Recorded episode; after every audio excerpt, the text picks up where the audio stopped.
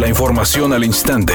Grupo Radio Alegría presenta ABC Noticias. Información que transforma. En Nuevo no existe desabasto de oxígeno, por lo que no se debe aumentar el precio de este suministro médico por ninguna circunstancia. Así lo aseguró el titular de la Procuraduría del Consumidor, Aaron González, quien pidió a la población no alarmarse, ya que existen dos productores de este elemento trabajando con normalidad. No hay desabasto de oxígeno, hay suficiente oxígeno. Por lo tanto, no debe haber un aumento del precio de la molécula de oxígeno. Por otra parte, hizo énfasis de abstenerse en comprar oxígeno por Internet, ya que es común que sucedan fraudes en este tipo de producto médico. La victoria de Joe Biden y Kamala Harris fue certificada esta madrugada por el Congreso, sesión que fue suspendida ayer ante los disturbios ocasionados por los seguidores del presidente saliente Donald Trump, por lo que Biden es oficialmente el presidente electo de Estados Unidos, mientras que Harris es la vicepresidenta electa y asumirán el 20 de enero. Por otra parte, Mark Zuckerberg, cofundador de Facebook, comunicó este jueves que extenderá el castigo en definido al menos dos semanas al presidente Donald Trump en sus cuentas de Facebook e Instagram por violar sus normas comunitarias, rechazando el hecho de que Trump haya utilizado su plataforma para alentar en lugar de condenar las acciones de sus seguidores en el Capitolio, afirmando que las publicaciones hechas por el presidente sobre este tema fueron eliminadas. Mientras, las autoridades informaron a través de un comunicado que los disturbios de ayer que realizaron los seguidores de Donald Trump dejaron 52 detenidos y 4 muertos, entre los que se encuentra Ashley Babbitt, una mujer seguidora de Trump que recibió recibió un disparo de la policía. Vivía cerca de San Diego y el martes viajó a Washington para formar parte de estas protestas. Además, se dio a conocer que Ashley perteneció durante 14 años a las Fuerzas Armadas norteamericanas. Estuvo en Afganistán, Irak y Kuwait, como señaló su esposo Timothy McKinty en declaraciones al Washington Post, quien compartía un negocio de mantenimiento de piscinas con ella.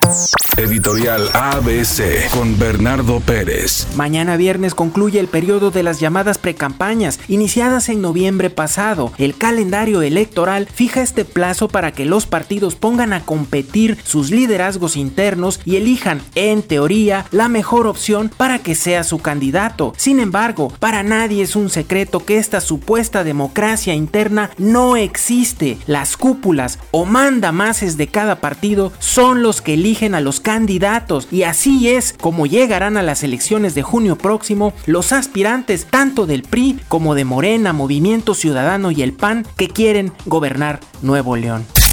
Diego Alonso, ex entrenador de Rayados, terminó su relación laboral con el Inter de Miami. El conjunto norteamericano anunció mediante sus redes sociales que la salida del uruguayo se dio por un mutuo acuerdo ante la falta de resultados. En total, sumó apenas 7 victorias, 13 empates y 13 derrotas, ubicándose en la décima posición de la conferencia este, además de que fueron eliminados de los playoffs de la MLS Cup en noviembre del año pasado.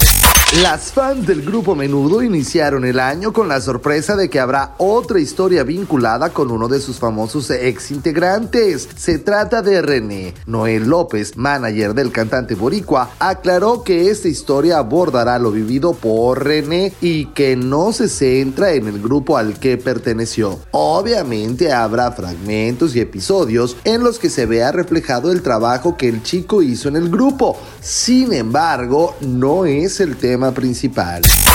Nos reportan un semáforo apagado en la avenida Sendero Divisorio y Platino en la colonia El Centenario en el municipio de Escobedo para que tome sus precauciones. En este mismo municipio nos reportan un choque menor entre dos trailers en la lateral de la carretera a Nuevo Laredo rumbo a la carretera Monclova. Esto es a pocos metros de llegar a la PGR. La circulación solo está habilitada sobre el puente para que lo tome en cuenta.